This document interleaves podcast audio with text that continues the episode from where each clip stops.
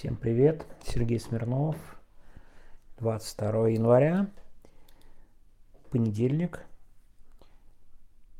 Ну, я думаю, вы видели новость, которая вызывает наибольшее количество эмоций. Это, ну, по крайней мере, мне кажется, я не беру тут уголовные дела, потому что, честно говоря, их настолько много, вот разворачиваются одни за другими эти дела в Башкортостане. Честно говоря, не знаю, что тут добавить. Уже говорил про то, что обвиняемых будет достаточно, и мне кажется, в ближайшие недели мы будем следить за чередой постоянных арестов.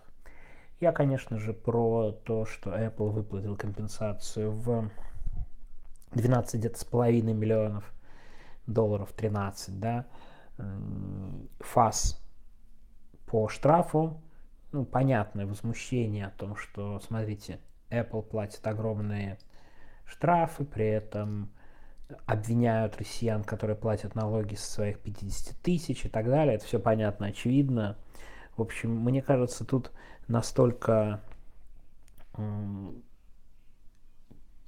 ясна разница да, между большими корпорациями, у которых бизнес, да, и вот этим хейтом в отношении тех, кто ничего не может сделать, что мне кажется, тут все настолько очевидно. Ну, неудивительно совершенно. И все закроют на это глаза и сделают вид, что этого не было. А в следующий раз, когда там, как Федор Крашенинников, да, когда он собирал штрафы, все возмущались, как он выплачивает штраф, там, чтобы не обыскивали его э, семью, да, оставшиеся там родители, которые остались в России, там пустяковый штраф 35 тысяч, это считается большим, там, огромным вкладом в обороноспособность российской, российского государства, а тут 12 миллионов. Ну и, в общем, Apple остался в России, никуда особо не уходил. Карточки, кстати, да, Apple Pay отключили не Apple, насколько я понимаю, это все-таки в большей степени там была виза MasterCard и так далее, просто привязать российские практически невозможно к Apple. Ну, короче говоря, все это настолько неприятно и понятно, и, в общем, очевидно, что развивать это не буду, потому что, ну, что я сейчас буду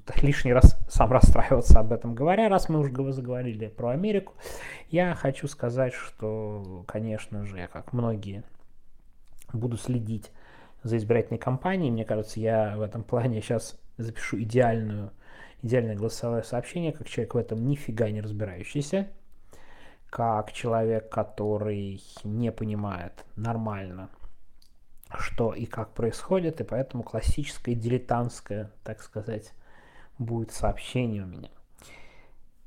Начну с тезисов. На днях станет ясно, что у Трампа нет никаких конкурентов. Да, и я думаю, он выиграет праймерис, все буквально, и станет единым кандидатом от республиканцев, да, без всякой на то альтернативы. В общем, да это и сейчас уже абсолютно понятно и очевидно, но, в общем, это все будет зафиксировано лишний раз, и очевидно, что Трамп Байден нас ждет в этом году. Трамп судя по всему, в очень хорошей форме. И в очень хорошей форме, прежде всего, для своего электората. Потому что электорат становится все более радикальным. Ну, многие республиканцы все равно выбирая между республиканцами и демократами будут голосовать за республиканцев. Как бы там ни было критической части республиканцев, которые бы там, не дай бог, по стилистике, не дай бог, голосовали не случится, я в этом не сомневаюсь. И у Трампа, как у любого популиста, который умеет затронуть нужные струны у простых людей, на мой взгляд, очень неплохие шансы победить. Очень неплохие шансы победить.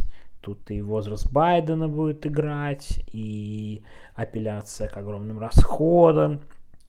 То, что Байден ничего не смог сделать с войной, а Трамп за день все разрулит и так далее. Мне кажется, вообще парадоксальным образом, но вот наше время, прекрасное время, с одной стороны, для популистов, с другой стороны, для авторитарных режимов, ну, часто это, конечно, одно и то же. И, конечно же, определенный кризис идеи демократии есть, о чем опять же говорил Григорий Юдин в той самой своей лекции, которую я вчера упоминал, но которую сегодня, разумеется, не досмотрел. И, конечно же, самое интересное и важное, что может быть после победы Дональда Трампа. Что вообще может случиться с миром, какие есть сценарии.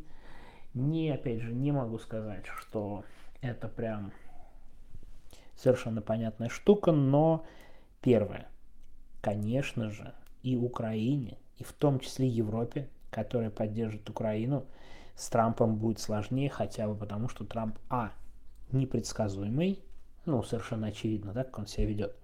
Б, что мне кажется еще хуже, он, условно говоря, не очень любит политический истеблишмент. Почему он его не любит? Да потому что они не любят его. И уж на второй свой срок, я думаю, его отношение к истеблишменту, что американскому, что в том числе европейскому, будет очень показательно. Да, как это, э, как тот самый э, знаменитая реклама, да, черный, черный пиар, да, который был в Подмосковье, да, э, вы, вы узнаете у меня, как там, вы узнаете, что такое карать, не помню дословно, сейчас Дим, Дим Трещанин послушает, и наверняка э, вспомнит, как это называлось листовку, я вам покажу, типа, настоящий смысл слова «карать», что-то в этом роде, но такое ощущение, что компания Трампа, она реально будет идти абсолютно в этой стилистике. Кстати, интересная деталь что может ли он оказаться в тюрьме, в принципе может, но это не очень сильно помешает его компании, напротив, вероятно, тех людей, кто не очень хочет пойти, ну вот в таком случае пойдет. И, кстати говоря, в истории Америки уже был такой случай, когда один из кандидатов в президенты, но не из топ-партий, от социалистов, вел свою компанию в тюрьме, совсем недавно об этом узнал, это было, по-моему, там, там был социалистом, но это такой второй случай, который теоретически может быть. Я, кстати, в это не очень верю, но все может быть. Мне кажется, сильно Трампу не помешает, а возможно наоборот даже поможет. Но нас с вами что волнует, прежде всего, так если глобально говорить, это, конечно, что будет с Путиным, что будет с войной, ну и, в общем-то, наверное, все, как это, какие-то вопросы главные. Ну а потом со всем остальным, а уж что будет внутри Америки, это, конечно, отдельная тема. Вряд ли нас многих здесь сильно касающаяся, но проблема вот в чем состоит. Боюсь, что внутренние дела Америки не будут совсем внутренними делами Америки, и кажется, Трамп может замахиваться на такой, сказать, со всемирным размахом может что-то сделать. И в этом отношении, я уверен, будут несколько сценариев. Я, кстати, практически убежден, что худший сценарий, который всем представляется, да, вот из газеты «Не дай бог», его, скорее всего, не будет.